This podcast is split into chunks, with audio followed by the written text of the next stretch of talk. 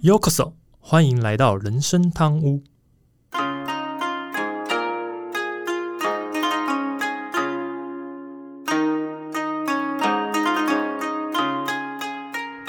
话说今天录音是六月三号，然后刚好是端午节。哎，那阿忠今天有吃粽子吗？啊，有，是自自己去买的吗？还是呃呃家里家人包的？哦，哇，现在还有在自己家包粽子，这么厉害？有喽，我我我还打算说之后要传承这项技艺下来，就一直传承给后代，这样让他们都知道 记得要包粽子。因为自己家里包的吃的比较习惯，而且觉得比较好吃。哦，米什么都是生的米，直接这样下去包，还是是用手的去包？哎呀，我家算是中部种，中部种什么？中部中是陈柏伟吗？哦，这个有点深哦。对，没有，最近有那个那个美食公道博，可能也会变成中部中。哦，是。因为他前阵子评那个彪哥的水饺，说这是给狗吃的吗？多 多一种口味啊，中部种多一种口味 啊。而我家比较特别啊，像一般的北部种是用煮熟的，全部都是煮熟的东西，然后把它包在一起。按南部是生米，然后用煮的。对，那我家是。诶，先把生米调味，就是它有没有做到全熟，就是半熟这样，啊，再包进去，最后再拿去蒸，嗯哼，对吧？就这是算南北混合变中部。好了好了，就不能外岛种吗？可以是外岛的，啊为什么一定要中部种呢？好了，反正不管怎么样，呃，今天因为呃录音的时候其实也是三天人家第一天，当然呃听众听到的其实应该已经是六月下旬的啦。所以哎，是晚的，不过也是希望呃，这听众听到这一节的时候，可以回想一下这个在端午节的时候有没有吃粽子这样子。嗯，好，那我们今天就回到正题吧。大家好，我是 Andy，我是阿忠。好，那 Happy Friday 又来到啦，所以这一集开始要先做个贴心的小提醒啊，因为本集的内容会跟七十一集有关联性。所以，如果有听众还没听过七十一集的话，建议先去听了之后再来听本集，会比较有概念呢。当然，听众如果是说想先听完本集再去听七十一集，那当然也没有问题。而且这个提醒真的不是要骗下载率和收听率，是希望听众有一个比较好的体验这样子。嗯嗯嗯，你先等我一下，我先回去听七十一集，你先帮我撑个三十分钟啊，再回来聊本集。我相信你应该会有比较好的录音体验。你这个呢，就让我知道你平常其实都没有认真在听我们自己上架的内容，才会需要先回去听一下这样子。哎，居然被你发现了！对啊，嗯，被我发现到哦。啊，没有啊，上周聊的是记忆嘛，我还记得啦。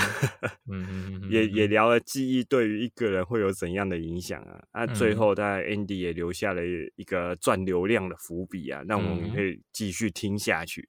哎。不是哦，流量本来就很重要啊，对我们两个都有利啊。为什么你讲的这个伏笔好像只对我有好处的样子？哎，然后还要学我们那个前之前的那个主播这样讲话是什么意思？让我们继续看下去。好了好了，不管你是不是，我要这我要那个主题哦。就是上一集我们聊到是呃，大家听众如果有印象，就是我们提到说人的一生啊，如果最重点的话是在记忆的话。当然，我相信还是有听众会觉得说：“哎，你们上一集讲的根本就是，好用比较不好词，有点胡乱又是 这样子随便说这样子，可能半信半疑程度还是比较高。”但是我觉得有一句话，听众可能应该都有听过，就是说：“呃，所谓被遗忘才是真正的死亡。”这句话应该蛮多人听过的。当然，就说因为我们自己肉体，就我们这所谓身体，如果它没有办法再使用的话。我们自己的记忆，它也就没办法再累积，因为它会停止下来。我们的的脑袋里面不会再去增加新的这些档案，或者一些新的想法，或者新的一些概念之类的。嗯哼，那这个是我们自己本身。那如果我们本人已经不存在任何人的记忆的当下，那当然就真正的死亡。为什么？因为不会再有任何一个人他的记忆会增加你的内容。所以，其实本集想要来讨论的是。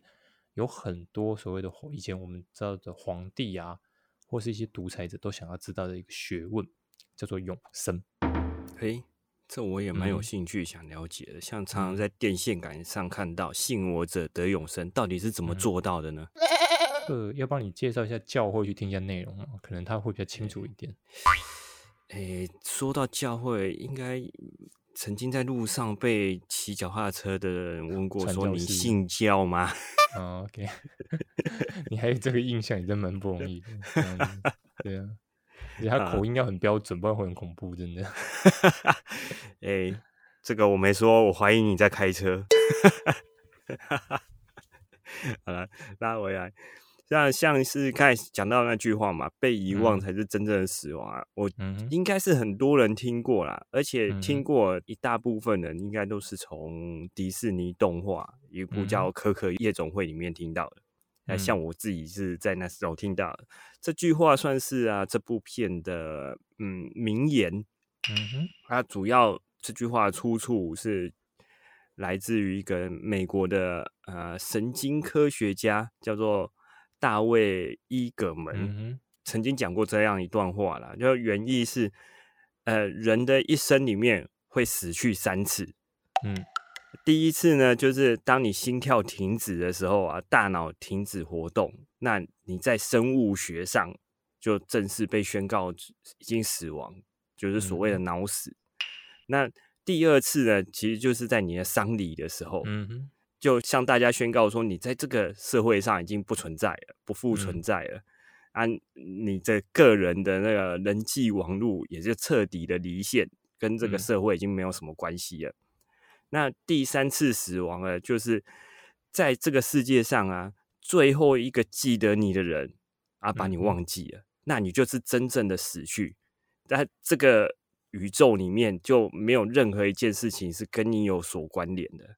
嗯，所以啊，其实啊，从以前到现在，只要是人啊，都会害怕死亡啊，所以大家都会保持着一个呃，希望能够长生不死的那种幻想。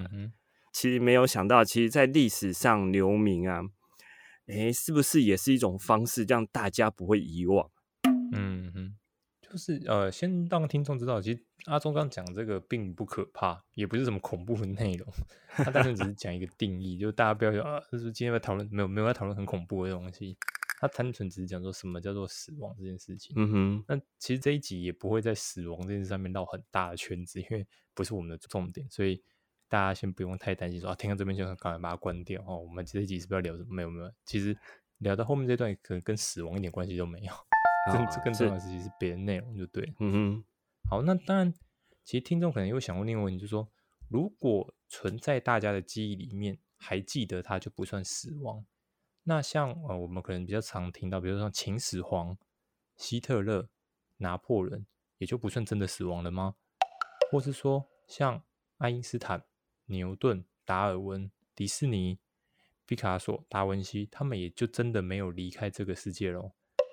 实际上，如果以刚才前面阿通刚才讲那个定义说，是啊，他们其实实际上是没有离开。为什么？因为在我们所谓不管在哪本历史课本或是所有的书里面，你在历史的轨迹里面永远都有他们的篇幅。这也就是为什么有一些人他们在呃汲汲营营的，或者他的这个这一辈子的人生里面，他希望活着可以留下一些成就，也就是为就是说，如果在历史的回顾里面。它可以一直被提起，它就不会被遗忘，它也就不算真正的死亡这样子。嗯，那能够让后世的人能够在学习知识或者在呃学习历史的时候，不断的记起这些人，那，真的算是广义上的永生的啦，因为它就会一直存在在普罗大众的脑海里面，嗯哼，对吧？不过以这样的方式在历史上留名啊，当然。如果是好人，或者是对于社会有贡献的人，当然就会不断的被赞扬。但如果想一想，你如果是个反派角色啊，像是刚才提到的那个希特勒，嗯，大家就想到就是说啊，他就是纳粹，他就是坏人啊，他在曾经在集中营犯下的那些罪行，就会让人家不断的把他抓出来鞭尸。这也是种不被遗忘的方式啊，不过就是一直背负着一个臭名，就是了。呃，是啊，是这么说没错。不过，反正我们刚刚讲的是永生嘛，我们并没有讲说你是好的永生或坏的永生什么之类的。是，所以我们单纯只讨论了永生这件事情。不过嗯，讲到这边，如果听众听到讲说，那你们讲的还是就流民这事，那个听起来好像有点没有什么很积极的帮助，因为流民这事其实不是那么容易。所以，当然到了现在啊，听众听到这节奏，其实是二零二二年。我今天想要来聊，但是比较更进阶的永生，而不是像刚前面聊的，比如说你知道留在历史上留名就算永生这样子。嗯，当然要聊这话也是因为现在啊，有这个这么发达的网络时代才可以做得到的事情。这就好像。当时在拍那个《阿凡达》一样，其实导演也说，因为是科技到这程度才能拍《阿凡达》啊，一样的，我们也是到了现在这个时代，我们其实才能来聊这个真正有可能产生的永生的一个状况。当然，我现在这样讲可能听起来很科幻。先用一部电影曾经表现来说的话，就是啊，我不知道多少人看过，在那个漫威宇宙，它的电影里面有一个美国队长二。然后在《美国队长二》里面，其实有一个九头蛇的博士，当然是反派的博士。九头蛇博士其实，在二战之后没多久他就死掉了。可是呢，他把他的脑袋里的逻辑啊、记忆啊，全部储存在移植到电脑的主机上面。所以，即便呃这个人这个博士他已经死掉了，可实际上他还是可以以地下军事的身份，从二战结束之后一直提供九头蛇一些意见啊、看法啊，让他们能。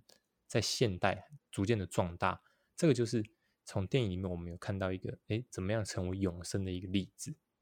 嗯，哎，呃，像这种类似，这这类似的话题呀，其实像意识上传这个啊，其实科技越来越进步的状况底下，大家又开始觉得，哎，是不是有这个可能性，就会开始讨论当中的，这就会比较偏哲学跟道德这方面的事情了，对吧？啊，那。其实我们拉回来讲，是像刚才那些跟记忆有关的这种啊题材的剧情啊，其实，在好莱坞电影或者是像是一些全世界各种戏剧，其实都会常常出现呐。像我最近呃看 Netflix 啊，前几年有一部科幻神剧叫《黑镜》，嗯，其实它在第一季第三集就跟我们今天讲的主题很像。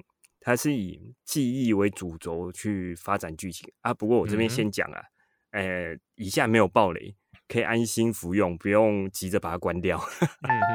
剧里面科技就是透过植入的晶片啊，能够我们本人可以对于自己的记忆进行呃储存啊、备份啊，甚至它还可以做到删除。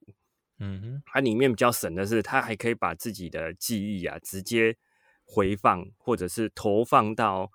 电视荧幕上来回顾先前的记忆，嗯哼，这里面应用啊，的确是我们对于哎，我们脑袋里面存在记忆的那种哎，要怎么应用的那种幻想啊。嗯哼，那像这种科技，哎，我们光这样想象就觉得哎，好像蛮便利啊。你永远不会忘记东西，你只要回放，你就知道你东西放在哪里，或者是车子停在哪一个停车位，不会找不到车，对吧？啊，但是啊。有这样的科技，其实会对于人生会有一些很意想不到的影响。嗯哼，啊，其实这部剧也是想让大家去反思这个部分。这个部分我就呃不要再继续讲下去了。有兴趣的人可以自己去看一下这部剧，我觉得还不错了。嗯，这算是推剧的意思，就对。哎，对。OK，好。那听众可能又会想说一个问题，就是说，哎，那你们讲的现在都是讲的是电影啊、电影桥段啊，或是戏剧桥段啊，又不真实的。可是我们如果实际回去想一下，我们上一集所说的，如果人生最重要的是记忆啊，那又像刚刚电影或戏剧里面演的，比如说我们可以把自己的记忆像是电脑一样的给存放起来，其实变相就是延续我们的生命，就像之前炒的这个很热啊的那个元宇宙 （Metaverse） 一样。如果我们今天在元宇宙里面的所作所为都可以被储存下来，某方面来讲，像是我们把自己的足迹跟习惯储存在所谓的云端上面，甚至 AI 就可以透过我们的记忆加上我们这些足迹、我们的习惯来呀，模拟出一个很像我们行为的人格，这样去执行。嗯，再这样继续发展下去，AI 在元宇宙就会呈现一个代玩的状态，那不就是现在的放置型游戏，最后变成哎？电脑在玩游戏，导致整个元宇宙上面全部都是机器人。这个呢，就听得出来你很少玩放置型游戏。对，因为其实放置型游戏的重点是什么？它不重点不是在玩这件事，它其实重点是要让使用者定期回来观看他自己的收获。啊，对，就是他回来，他告诉说，哎，你这个三个小时、五个小时里面，你得到了什么什么之类的。然后，如果比如说他可能他放置是要推副本或推广不成功，来进行你调整跟付费的机会。所以你听你的说法，就知道你你没在玩放置型游戏。所以我还卡在以前的那个呃机器人练功 外挂的这种年代哦，比较像这种概念这样。啊，回来，你刚才说的啦，其实像呃，刚才说 AI 在网络上模拟一个很像我们的人格，嗯哼，这样听起来还蛮像恐怖片的科幻恐怖片。那是不是 AI 在网络上就可以随时随地的取代本人的存在，而且你的亲朋好友、周遭的人会完全感觉不出来，这其实是个 AI？然后呢，AI 就利用网络进行，呃，在现实世界啊，对本人进行抹杀，最后，嗯，成为那个真正唯一的存在。哎，这个构想应该可以写成一个剧本，我觉得这种科幻神剧应该会中哦。嗯，那你就开始写吧，我可以帮你校稿。依照我的速度，我可能，我可能需要永生。可以有机会。不过我其实记得有一部电影有类演过类似的内容，我又忘了，因为之前我好像在看老高在介绍的时候，他有介绍过一部电影，国外电影是，当然他不是用别人的资料直接复制，但是他强调就是有点像是你刚刚说，就是 AI 它在学习模拟之后，然后他抹杀了他自己的创造者，成为一个真实的人类，类类似的电影内容呢。对啊，所以我等想到我再再找给你看好了。对我又忘了在，原来已经有人想过了，真的已经有人想过，对啊，卖不到钱了，表示我们还是动作太慢，对，太慢。好，但是呃，其实我们回到这里，更重要的是还是一个关键啊，就我们刚前面讲的，其实还是说如何把每个人的记忆可以备份起来。其实这个备份起来啊，除了满足我们前面的讲说人类的这个永生的欲望外啊。它其实还是另外一个加快人类进步的一个重点，但听众可以想象一下，比如说为什么我们人脑的运算啊，或者是在某些部分会被 AI 超越？除了一个是脑容量之外，另一个就是无法继承。举例来说，比如说像爱因斯坦啊、特斯拉，他们都是一流的专家跟大师，可当他们离开人世之后啊，他们的脑里的学问也没法直接留给我们，所以这个接下来就会变成一个输 AI 的点。没办法直接像档案 copy 的方式一样把知识直接存在大脑里面，这的确是一个缺陷，你也不能说缺陷，这的确是一个困难的地方啊。啊，不。过有一点我不太认同的是，哎，就像我们先前讨论过的，AI 发展至今，它能就无法做到像创造这种人类可。以做的事情，而我们的创造呢，基本上都是基于前人的知识。就像呃牛顿曾经说过嘛，如果说我看的比别人更远，是因为我站在巨人的肩膀上，所以他们的知识其实是用各种方式留下来啊，像是他的学生啊，就传承了他们的知识继续往下传。不然我们最常见看到的就是出本书留下书籍，让后世的人可以透过书籍去学习到他们的学问，嗯哼，而在基于这些学问上面啊，才能再去寻找更多的可能性啊。嗯，其实阿忠讲的这当然，因为我前面提到说输 A 的部分，当然创造是不输的。不过你这边讲的其实一个关键就是，对他们的确有留下一些书籍，你甚至说影片，我也相信有啦，可能还是有些影片什么这些有。问题是在什么？在于如果你不主动去接触，你就是学习不到啊，是啊，对吧？可是这个 AI 就不一样，为什么？因为 AI 它已经设计出来之后，它在网络上它会一直收集，它的累积资料就会全部在那个地方。所以他不需要他主动去收集，他就会有那么多的资料。这个我觉得就是最大的一个差异点。当然，是我觉得这样讲如果还是不够清楚的话，其实就问大家一个问题嘛，就是说为什么我们从出生之后，尤其在台湾，我们要接受义务教育，然后参加考试。如果今天我们像我们刚讲，比如说这些专家们啊，或是这些大师们的学问，都像电脑资料跟档案一样，我需要的时候就去下载来使用。说真的。那我就有更多的时间可以去研究，或是其他内容。就像阿忠讲，就我可以想要去做比其他的创造或什么之类的。那像几千年的孔孟思想，我们现在要努力学，就是因为他们并没有有效的留下来，反而是依照什么后世的教育者用自己的解释模式去传道，不但啊效率慢，而且甚至有可能产生错误。因为毕竟孔孟这些先师们他们学的思想，跟现在老师讲出来的真的一样吗？好不好？他们想法也不太一样哦。呃，也是啊，对啊，而且现在的教育就是什么，叫你抄，叫你背，其实效率非常的慢啊。为什么你背不起来，或者我写写我就是没，我就是记不起来，你懂我意思吗？所以，嗯哼，我前前面在讲的就是说，不是说呃我们的脑袋容量很差，不是这个意思，而是今天这些大师们他们的留下来的东西，我们不能立刻的继承到每个人身上。嗯，这是一个很大的问题，因为 AI 你写出一个 AI 之后，每个 AI 它都可以直接去网络上的资料找到它可以想要的东西，可是我们没办法直接去继承说，哎，我想要继承孔子在讲什么，嗯哼，或是我在继承爱因斯坦在想什么，嗯哼，我们没办法，这是一个很严重的一个落差，所以即便今天我想要跟爱因斯坦一样好了，我还是得先去学爱因斯坦到底学过什么，再基于这个基底去做创造，这就是我刚前面讲的为什么。现在会输 AI 的原因之一。嗯哼，那不过你刚才说的那种，哎，我想要学习什么知识，嗯，如果能像电脑资料或档案一样，哎，把它复制进来就学会了。嗯哼，哎，这个想象的未来宇宙真的，哎，很美好哎。嗯，就像哎，呃，我记得以前一部电影叫《骇客任务》，是那时候女主角说，哎，会开直升机吗？不会，啊，没关系，她眼睛一闭上。直接就下载好做开直升机需要的知识，就马上会开了。嗯，那这样的确，每个人可以逃避掉那种学习知识那时候会带来的痛苦。就像我们小时候在考试联考的时候，那个学习知识的时候留下多少的痛苦，嗯对吧？那这样学习新的知识啊，也变得哎相当的省时间呐，对吧？们下载下来就好了，人就有更多的时间可以耍废啦。你看，你看，你看，你这边就是你有多浪费，这个这才是你前面讲，我们之所以比 AI 厉害，是我们的创造力嘛啊，所以你省下时间应该去开发新的学问或内容，结果你是拿来耍废。反正开发新的时间，呃不，开发新的内容就交给比较厉害的人去啊，我就下载就好了。那你又干嘛下载这些东西？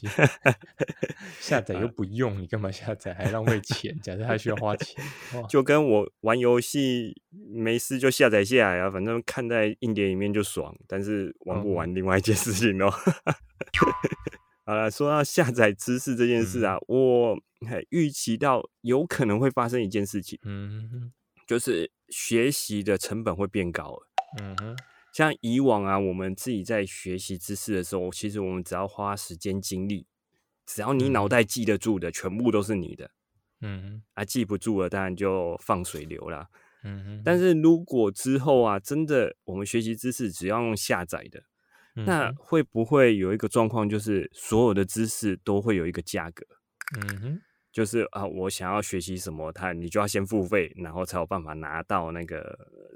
知识，啊，把它下载到你的脑海里面，这样可能会造成贫富阶级的差距变更大。因为像有钱人家的小孩啊，他就可以买各式各样的知识，然后往大脑里面塞。嗯哼，他就是永远的精英阶级。嗯哼，因为他获得资源是最多的。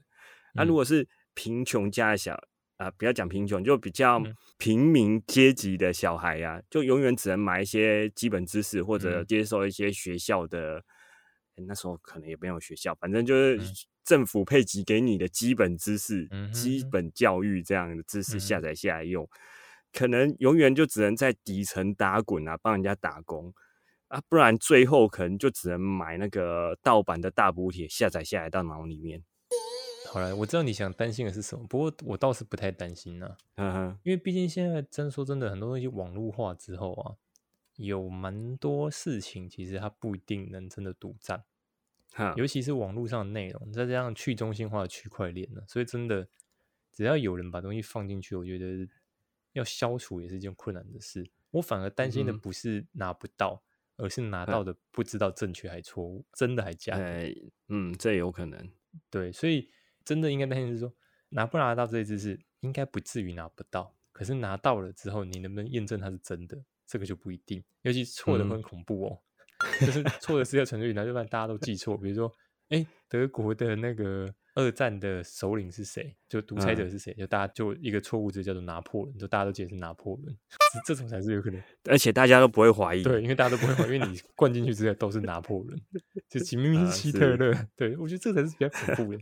我不担心拿不到资料，而是拿到资料怎么验证，这才是最麻烦的一件事情。嗯对啊。好，不过这当然都是后话了，就是未来真的就变成这样，我们在讨论。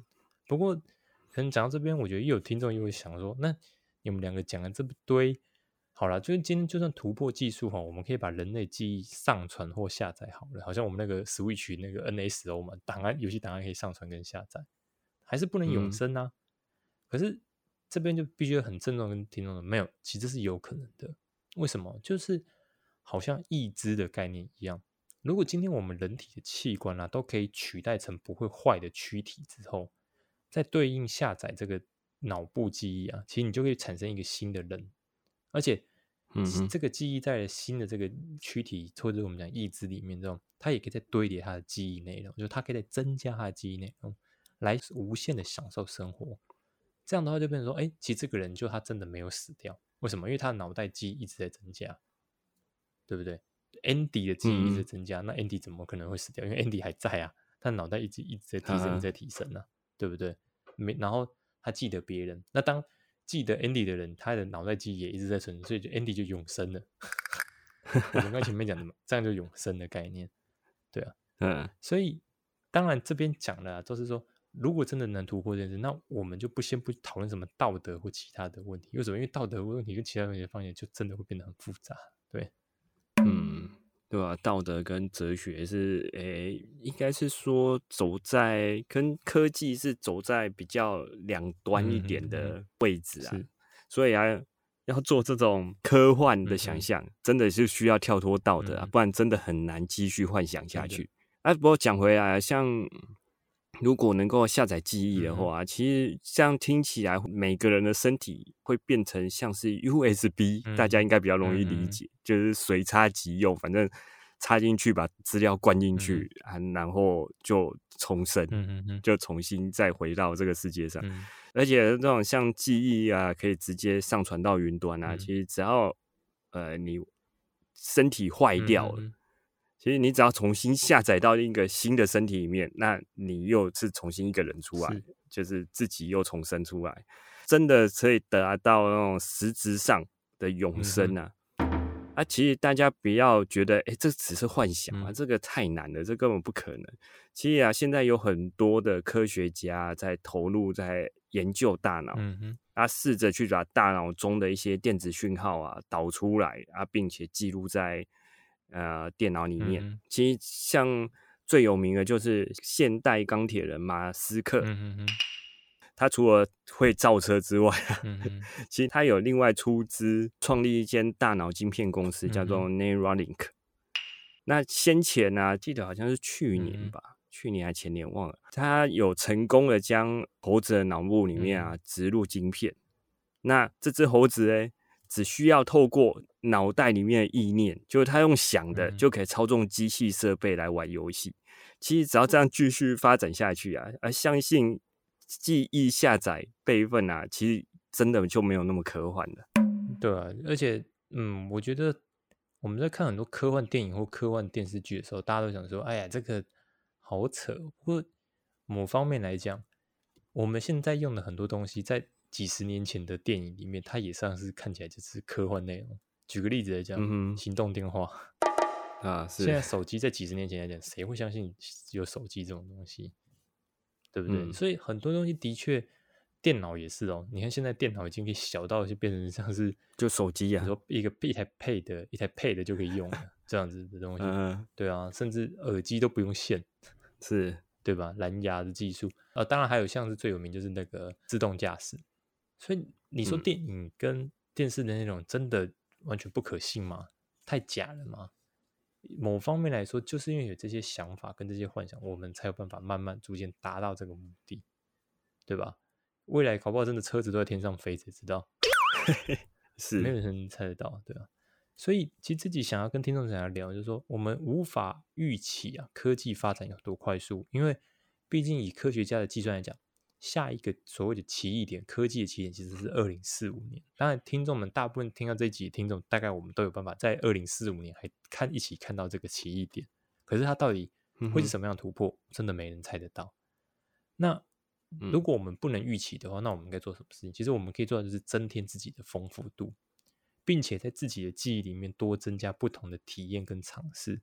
为什么这样子？因为如果真的有一天这样的技术，就是我们刚才讲这种，其实真的产生的话，我们就可以把我们自己记忆储存起来，然后呢，体验越多的人，他的传承或能延续下去内容也就越多。当然，像我们现在在录这个 podcast 也是一样，某方面来说也是一种把自己想法录下来存在网络上的概念。或许哪天肉体就算毁灭了，我们的后人还是可以在网络上找到这些资料。反正就像前面阿忠刚刚介绍过第三种死亡的概念嘛。假设今天你只要有人记得你，或是别人找不到这个答案，你就不算真正的死亡。嗯，你刚才前面讲，我赞同增加自己生活丰富度这一方面。如果一个人生活就是很贫乏，整天耍废，又跟我刚才的想 法一样啊，百无聊赖，就什么事情都不想做，他就算想要留下什么，嗯给后人回忆啊。其实他拿出来只是一片空白，没有任何东西。所以啊，现在比起想着死后要留下什么，其实更应该要活在当下啦。就是多关心自己身边的人，啊，跟自己身边的人一起创造一些共同的回忆，这是很实际的。也要勇于冒险去做各种尝试，将这些记忆啊，用各种方式。各种媒体，像网络上啊、书啊，各种方式留下记录。其实你自己生命中的一个部分，就会留在这个世界上。是真的。呃，其实上一集讲嘛，其实我最近开始就很多在看那个 YouTube 的影片，然后我发现有很多 YouTuber，尤其是在日本居住的 YouTuber，他们其实真的就是把自己很生活化，比如在日本生活，或是我记得有个 YouTuber，他是专门去呃一些便宜的饭店去介绍饭店内容。当然啊，对，但可能别人会想说，哎，这不是介绍饭店嘛？可是某方面来讲，那就是他在记录他生活的一个方式。他去过哪个饭店？这饭店里面有什么特别？哪一天他想起来，他就看一下。哎，那别人一看，哎，他的这个饭店好像介绍还不错，什么之类的。那嗯哼，就是只要有人记得他，只要这个影片还存在，大家就想说啊，曾经有一个人，他是专门在做这个饭店影片的人。嗯哼。就可以留下来，包含像我们上一次啊谈公车第七十集，我们谈到公车，然后阿忠提到什么那个夜间巴士这件事情。其实我后来在 YouTube 上面找到也有专属有那种 YouTuber，他是专门去拍这个的，拍夜间巴士，还有拍这个 就是卧铺列车的。嗯，他到处搭，然后他就告诉大家说这个多好睡，或者什么的方便什么什么之类这样子。嗯，对啊，就是这就是为什么他们要做这件事情。所以你说点阅率都一定很高吗？不一定啊。有的点阅率真的可能也就是比我们蛮惨的，就比我们收听的集数的这个再好一点而已。嗯哼。可是他的重点就是没关系，他重点是他留下他自己他想留下的资料，别人以后都查得到，就光这点就很重要。是。好，反正这边也是给大家一个建议，就是说如果今天你希望，就像我们前面讲，大脑的档案什么时候可以上传，不知道；这科技什么时候会开发出来，不知道。可是不知道，我们可以做到一件事，是我们现在先留下我们想留下的内容。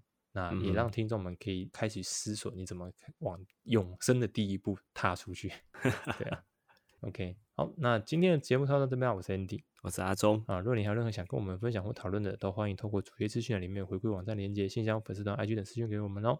另外，目前有开放小额赞助，听众如果喜欢我们节目，也希望你能赞助人生汤屋，让 Andy 和阿忠能做出更多优质内容。如果使用 Apple Pay 的听众，也请你不吝给我们评价，让我们得到鼓励。好的，我们下周见，拜拜，拜拜。